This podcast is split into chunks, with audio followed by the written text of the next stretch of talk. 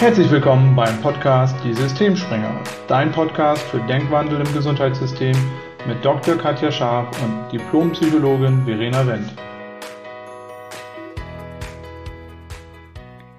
Ja, hallo und herzlich willkommen zu einer neuen Folge. Heute wieder mit Katja und mir. Und heute wollen wir mal kritisch hinterfragen, ob der Zugang zum Studium sowohl Medizin als auch Psychologie noch zeitgemäß ist oder ob das überhaupt die günstigste Art ist, unseren Nachwuchs zu rekrutieren.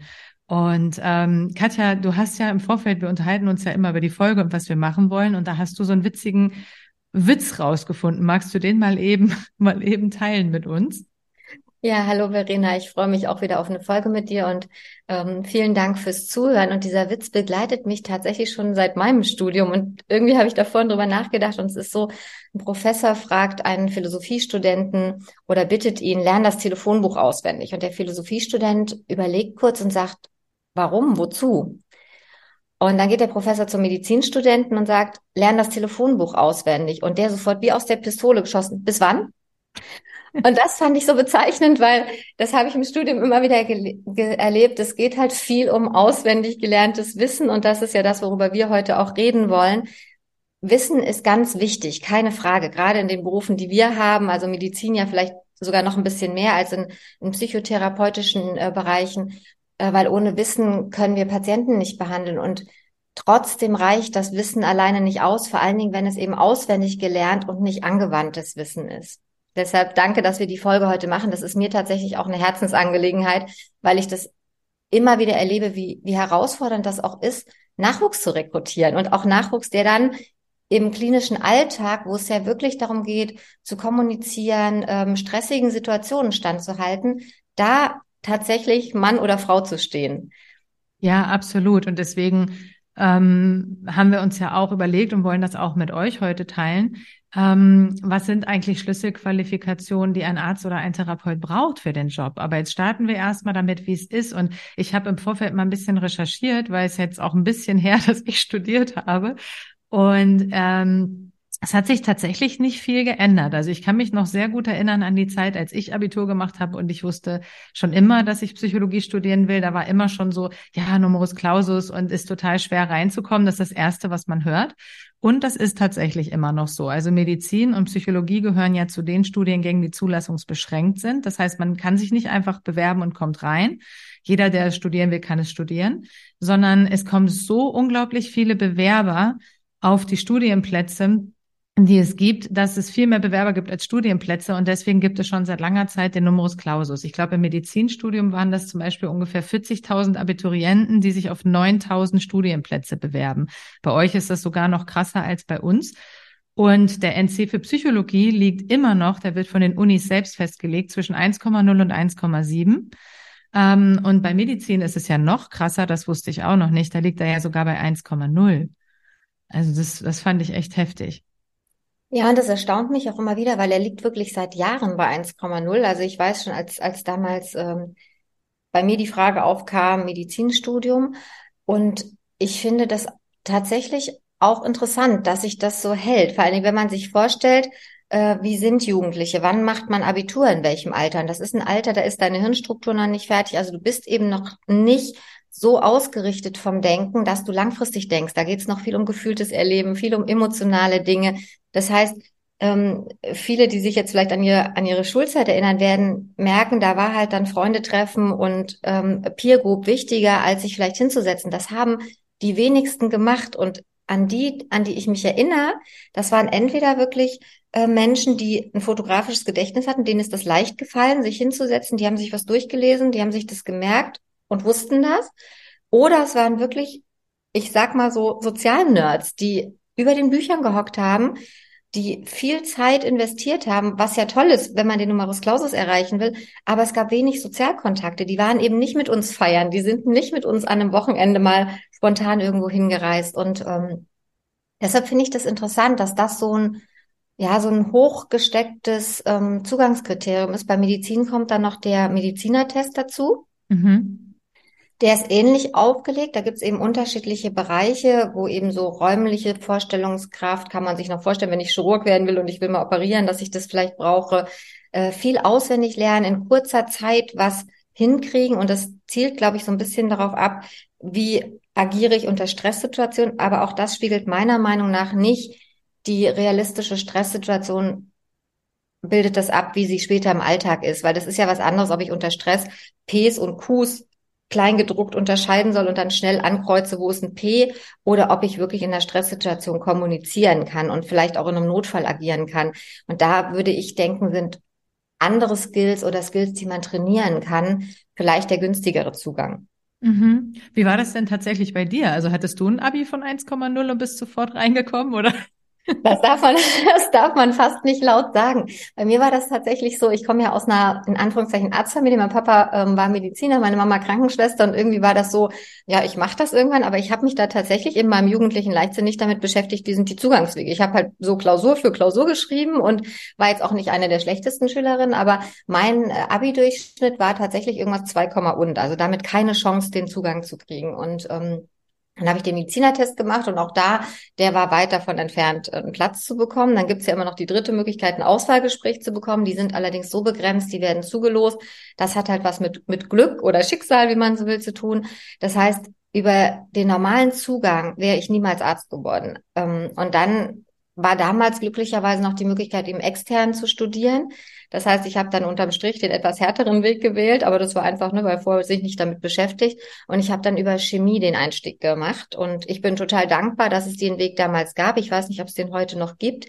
Ähm, nur wie gesagt, mit den offiziellen Kriterien wäre ich nicht Arzt geworden, was ganz interessant ist, weil ich glaube, ich bin nicht der schlechteste Arzt. Gestern kam nochmal die Auszeichnung vom Fokus, so Top-Mediziner Deutschlands. Das heißt, für alle da draußen, die gerade verzweifelt einen Studienplatz suchen, meine wirklich, mein Appell, lasst euch nicht aufhalten. Wenn ihr das wirklich wollt, ihr werdet der Arzt, der ihr sein wollt, unabhängig von diesen Beschränkungen und unabhängig von diesen Vorgaben. Ja. Aber danke, dass du fragst, weil das ist tatsächlich immer der Running Gag. Wenn, wenn, ich habe jetzt einen, einen Sohn von einer Freundin, möchte super gern Medizin die ist selber Kollegin, der hat irgendwie auch ein Abi von 1, irgendwas, aber eben nicht 1,0. Der macht gerade ein soziales Jahr, der hat ganz viele Praktika gemacht. Alles freiwillig, alles nichts, was gefordert wäre für den Zugang, aber alles etwas, wo er wirklich mit Menschen arbeitet, wo er schon im Alltag sieht, wie das funktioniert der hat keine Chance. Der kam über den NC nicht rein. Der hat, weil er aufgeregt war beim Medizinertest, weil ihm war das so wichtig, dass er das unbedingt erreichen wollte. Der war so blockiert, hat den äh, Medizinertest nicht bestanden. Und der will das so sehr und ich halte den für so geeignet, weil der ist sozial kompetent, der hat unglaubliches Wissen, der ist begeisterungsfähig, der ist interessiert. Und da würde ich fast durchs Feuer gehen, dass der ein Top-Arzt wird. Und es ist unglaublich schwer. Der bewirbt sich gerade bei ähm, privaten Unis, was auch noch ein Weg ist. Ähm, da würde ich mir einfach wünschen, dass es mehr Möglichkeiten gäbe, wie so Assessment Centers, wo man den Menschen kennenlernt und einfach schaut, was bringt der mit? Weil du hast es schon angesprochen, es braucht halt andere Skills und bei euch ist es wahrscheinlich ja ähnlich. Ja, bei uns ist es ganz ähnlich. Ja, zu den Skills kommen wir gleich nochmal. Ähm, aber uns ist es ganz ähnlich. Im Endeffekt wird der Zugang erstmal nur über den NC geregelt. Und wie du schon gesagt hast, es gibt da noch ein paar andere Möglichkeiten. Ne? Man kann sich ja auch einklagen in die Studiengänge. Ähm, das habe ich auch erst kennengelernt, als ich selber studiert habe. Das wusste ich vorher auch nicht. Ähm, und man kann auch zum Beispiel natürlich ins Ausland gehen. Ich glaube, das machen auch nicht wenige heute. Also ich habe auch eine Freundin, die so zum Beispiel ihr Psychologiestudium beendet hat, weil die nach Holland gegangen ist, weil das da anders ist als hier. Ähm, aber ja, es, es ist eben wirklich die Frage, ob es so sinnvoll ist, es von den Noten abhängig zu machen und von, von der Fähigkeit eines Menschen zu lernen, weil natürlich braucht man für unseren Job ähm, viel Wissen. Und das Wissen ist eine Grundlage, ohne Frage. Aber nur das Wissen alleine hilft dir auch nicht weiter. Und ich habe das auch in meiner Ausbildung gemerkt, dass ähm, man schon in der Ausbildung merkt, wie unterschiedlich Menschen einfach darin sind, mit anderen Menschen umzugehen. Weil wir machen ja viel Rollenspiele in der Psychotherapieausbildung und ähm, versuchen eben so möglichst praktisch auch die Situation Therapeut, Patient irgendwie nachzustellen und zu üben, Gespräche zu führen, ähm, auf die in Anführungszeichen Probleme einzugehen, Lösungswege zu finden, wie auch immer. Und da habe ich auch in meiner Ausbildung gemerkt, so ne, das, das ist halt bei dem einen so, dass das fluppt und der ist irgendwie empathisch, kann sich in den anderen reinversetzen, kann aber auch irgendwie, ich sag mal, dieses, du brauchst ja auch so ein bisschen so ein ähm, gewisses analytisches Denken, dass du dann auch so ein bisschen eben guckst, ne, was, was ist die Krankheit im Hintergrund und wie gehe ich da jetzt ran und was könnte ich jetzt machen.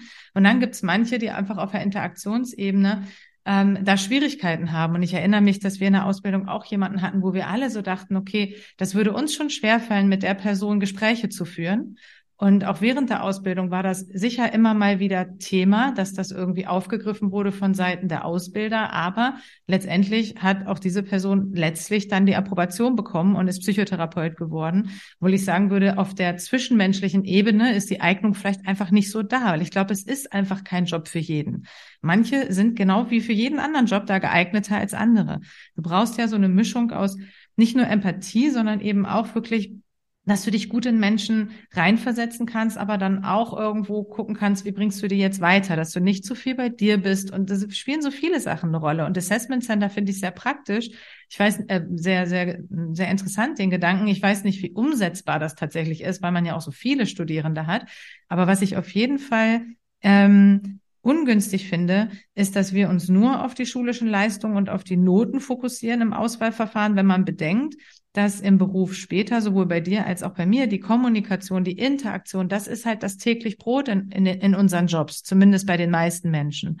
Und von daher ist ja wirklich die Frage, warum legt man da nicht schon in der Ausbildung einen viel, viel höheren Wert drauf, dass man sagt, man guckt eben bei den Kommunikationsskills, man guckt auch bei der persönlichen Weiterentwicklung. Man hat ja die Möglichkeit, sich weiterzuentwickeln.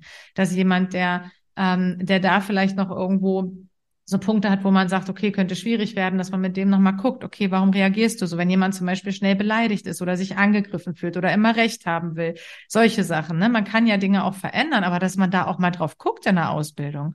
Und ich fand, auch bei der Selbsterfahrung war das bei uns nicht so der Fall. Das war nett, das war irgendwie interessant, aber wenn es dann wirklich so, ich sag mal, um so Wundepunkte ging, dann wurde auch nicht weiter geguckt. Also dann wollte man auch den Leuten nicht auf die Füße treten. Und ich glaube, das ist aber durchaus sinnvoll, das zu tun, weil ein Therapeut hat ja auch einen durchaus gesellschaftlich wichtigen Job. Es gibt mittlerweile wahnsinnig viele Menschen, die psychisch krank sind. Wir brauchen viele gute Therapeuten, damit die möglichst schnell wieder gesund werden. Ist ja genauso wie bei euch. Und ich glaube, wenn man da mehr drauf achtet, dann könnte man einfach ähm, nochmal mehr richtig gute Ärzte und Therapeuten haben, die die Menschen in ihren Gesundungsprozessen einfach effektiver unterstützen können. Ja, das, was du gesagt hast, finde ich wichtig, genau dieses effektive Unterstützen, weil wenn man so weiß, wenn man eben krank ist, was man sich wünscht, dann braucht es eben sowas wie Empathie, sowas wie jemand, der einem auch mal Sachen verständlich erklären kann, jemand, der eben wirklich diese sozialen Skills beherrscht und nicht jemanden, der einfach auswendig gelernt oder Informationen dann vermittelt. Und was ich auch erlebt habe, war, ähm, dass es auch einige schon gab, also das Studium, du hast es gesagt, die Plätze sind begrenzt. Und in der Medizin ist es so, dass es für die Vorklinik gibt es immer noch mehr Plätze als für die Klinik letztlich, weil in der Klinik geht es ja dann darum, auf den Stationen Erfahrung zu machen. Das heißt, du kannst nicht so viele Menschen dann äh, unter Umständen da auf die, auf die Stationen bringen. Und deshalb gibt es da schon so, ein, so einen Aussiebeprozess. Und ähm, das war ganz interessant, weil viele sind halt gescheitert am auswendig gelernten Physikum. Und Physikum war tatsächlich auch ein Großteil Multiple Choice, schwarze Reihe, auswendig gelerntes Wissen, Fragen, die ähnlich formuliert klingen, wo du eben auch unter Stress oder, oder weil's, weil du vielleicht da wirklich dann doch nicht so auswendig gelernt hast, es gab wenig praktischen Bezug. Darüber wurde ausgesiebt und ich kenne aber auch einige, die eben wirklich mit diesem Top-NC ins Studium gegangen sind, die dann ausgestiegen sind irgendwann. Die sind allerdings oft später ausgestiegen. Die sind nämlich nicht in der Vorklinik ausgestiegen, wo es die Plätze noch frei machen durfte für die Klinik, sondern die sind dann weiter in die Klinik, weil das war alles Wissen, getaktet, auswendig gelernt. Das war ja das, was sie beherrscht haben, was sie kannten. Und die sind dann zum Teil in der Klinik schon ausgestiegen oder sogar erst in der Praxis. Also ich kenne auch Kollegen, die dann auf der Station angefangen haben, die maximal überfordert waren mit diesen sozialen Kompetenzen, die gefordert waren, nämlich auf einer Visite mit unterschiedlichen Personen ähm, Dinge zu besprechen, die dann gescheitert sind, wenn es vielleicht auch darum ging, Dinge zu besprechen, die vielleicht herausfordernd waren, weil das eine Diagnose war, die man Eltern vermittelt hat für ein Kind, wo es gerade kritisch war.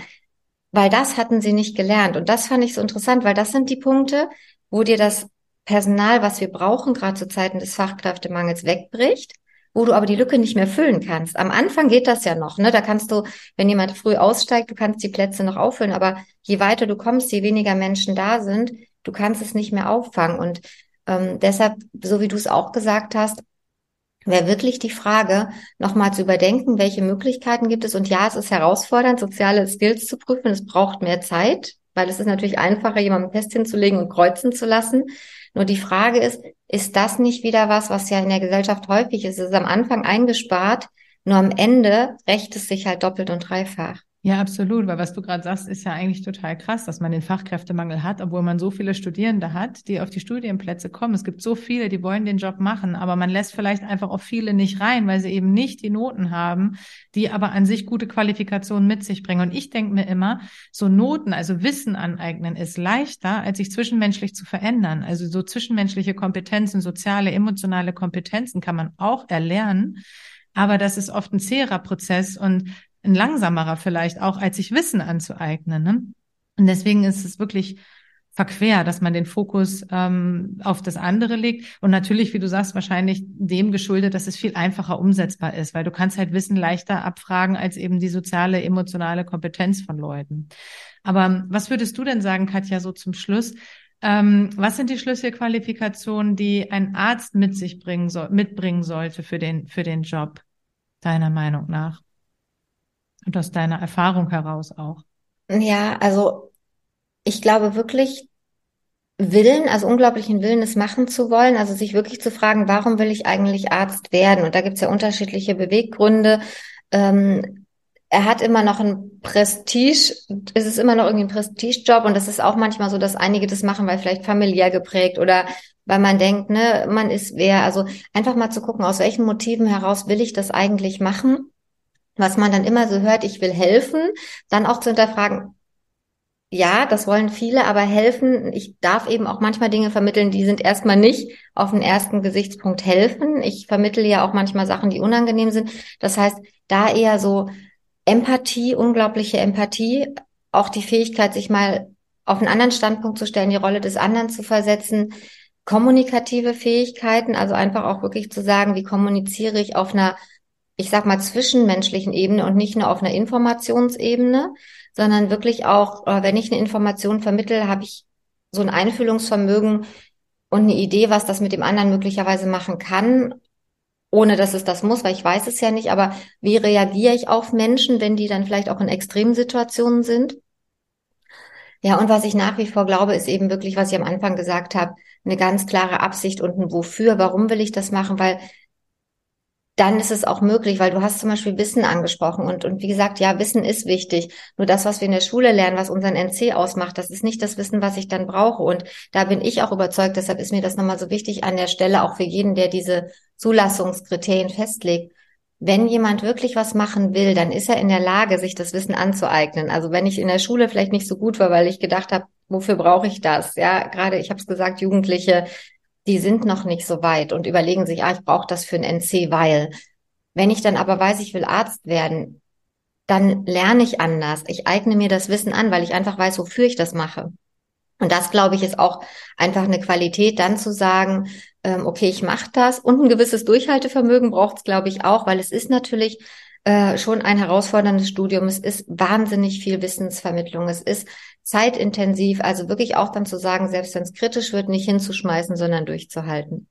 Ja, und ich würde das noch ergänzen, wahrscheinlich um, um eine Stressresistenz, ne? Also, dass du, ja. dass du mit Stress auch irgendwie ganz gut umgehen kannst, weil in eurem Job ist er wirklich auch, also kann es einfach, je nachdem, wo du eingesetzt bist, du zu Situationen kommen, da geht's um Leben und Tod. Und wenn du mit Stress schlecht umgehen kannst, wenn du schlecht ähm, dich selber regulieren kannst in solchen Situationen, ist einfach schwierig, stelle ich mir vor, ne? Weil das ist ja in eurem Job einfach was, was dazugehören kann. Ja, absolut. Und das ist ja interessant, wenn du Menschen beobachtest in Stresssituationen. Mhm. Ich habe ja schon alles erlebt in, in meiner Ausbildung. Ich hatte Oberärzte, die um sich getreten haben, die mhm. Löcher in die Wand gehauen haben, das die wirklich ich. sehr impulsiv geworden sind. Ich habe ähm, ich hab Kollegen, Oberärzte gehabt, die habe ich immer total bewundert. Die waren wahnsinnig ruhig und man merkte richtig, wie sich das überträgt. Ja, also gerade wenn du du bist ja irgendwann erfahren in dem, was du tust und dann bist du Oberarzt. Und das war wahnsinnig faszinierend zu merken, wenn da jemand ruhig war, mit Stress umgehen konnte, plus natürlich das Wissen hatte, wusste, was er da tut,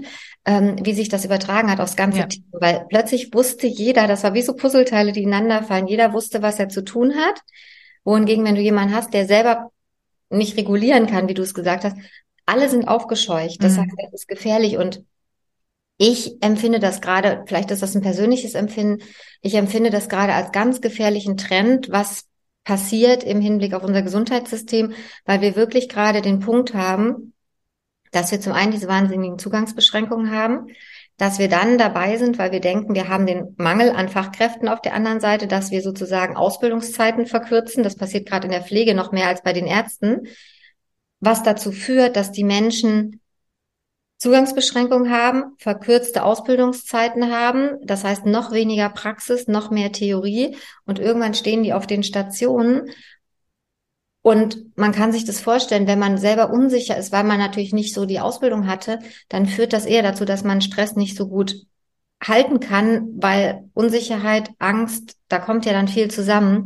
Mhm. Deshalb war das ein wichtiger Punkt. Also das, ähm, das ist sicherlich so, also mit Stress umgehen zu können und vielleicht auch noch die Fähigkeit, wirklich andere Menschen einzubeziehen. Also nicht nur auf sich zu achten, sondern auch ein bisschen aufs Umfeld zu gucken. Also mhm. wie geht's dem anderen und was braucht der vielleicht in dem Moment?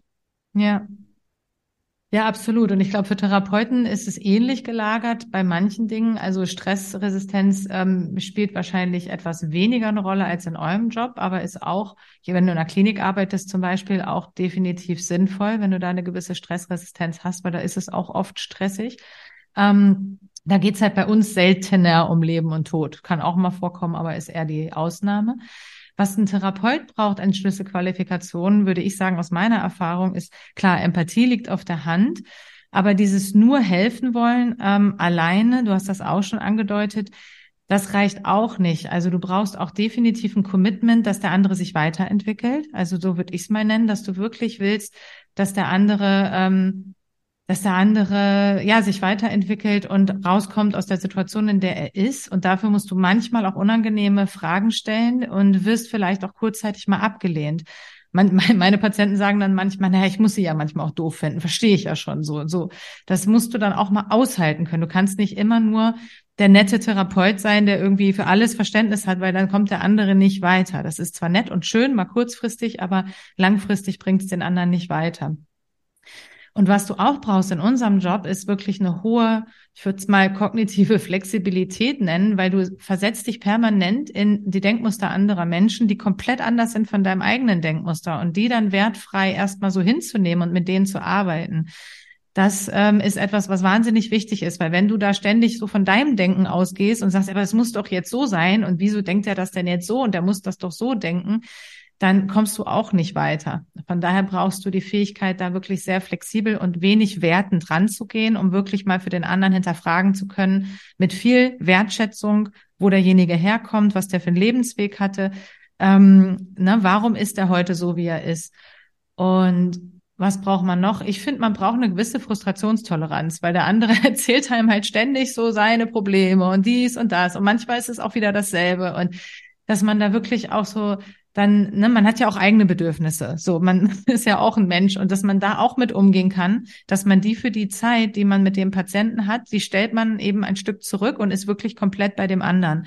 Deswegen würde ich sagen, die letzte Schlüsselqualifikation, die mir einfällt, ist sowas wie eine echt ausgeprägte Menschenliebe. Also, dass man wirklich eine Liebe für den anderen hat, dass man wirklich will, dass es dem besser geht und dass der einen Schritt weiterkommt weil das lässt einen dann auch sich selbst mal zurückstellen für die Zeit. Und das ist manchmal wirklich anstrengend an manchen Tagen. Ähm, und das zu können und aushalten zu können, ist, glaube ich, auch ein Stück weit wichtig, ja. Ja, danke, dass du das nochmal geteilt hast. Und, und, und ich glaube, Liebe zum Menschen ist wirklich was, was beide Berufsgruppen ja auch verbindet. Ja. Und ähm, ich meine, so haben wir uns ja auch irgendwie gefunden, aus Liebe zu Menschen, weil wir gesagt haben, ja, das ist genau das, ähm, zu verbinden, andere Wege aufzuzeigen, ein bisschen wach zu rütteln, Denkanstöße zu geben und ähm, wirklich die Vision zu haben, dass Veränderung möglich ist, wenn man einfach mal sich hinsetzt in einem ruhigen Moment und sagt, okay, wo, ist die, wo stehen wir heute, wo wollen wir hin, wo sind die Grenzen? Vielleicht hat das mal funktioniert so, ja, als es als es wahnsinnig viele äh, junge Menschen gab. Vielleicht musste man es begrenzen aus bestimmten Sachen. Das war sicherlich ein einfacher Weg. Nur dann nochmal hinzugehen, so, es war schon immer so, es muss so bleiben, hat immer so funktioniert, oder hinzugehen und zu sagen, wir haben gesellschaftlichen Wandel, wir haben Wandel im System und braucht es dann nicht moderne und andere Wege. Und äh, vielen, vielen Dank wieder ähm, für, für unser Podcast-Interview, weil ich finde es immer wahnsinnig spannend, auch nochmal eben die andere Seite, also einfach den anderen Bereich mit anzugucken, weil wir ja überzeugt sind, man kann es sowieso nicht trennen, es gehört zusammen. Ja. Und ich glaube, für beide Bereiche ist einfach Kommunikation, Empathie, Liebe, Wertschätzung und soziale Kompetenz sind einfach Dinge, ähm, ja, die vielleicht eher in den Vordergrund gerückt werden dürfen. Ja, absolut. Ja, vielen Dank auch dir, Katja. Und ähm, wenn du jetzt zugehört hast und mehr von uns oder über uns wissen möchtest, dann folg uns doch gerne auch auf den sozialen Medien. Wir sind bei Instagram, Facebook und LinkedIn unter Mind for Health, äh, früher gesund im Gesundheitssystem aktiv und da darfst du dich auch gerne inspirieren lassen und Kontakt mit uns aufnehmen. Wir freuen uns immer über Austausch. Ja, vielen Dank. Und wenn du vielleicht äh, gerade die Erfahrung machst, dass du eben diese Herausforderung hast, melde dich auch gern bei uns, weil wir freuen uns auch mal über Podcast-Gäste. Auf jeden Und, Fall. Ähm, es ist immer was anderes, wenn das eben äh, Menschen sind, die das gerade erleben. Ähm, wir freuen uns, wenn du dich auch dann bei uns meldest. Vielen Dank.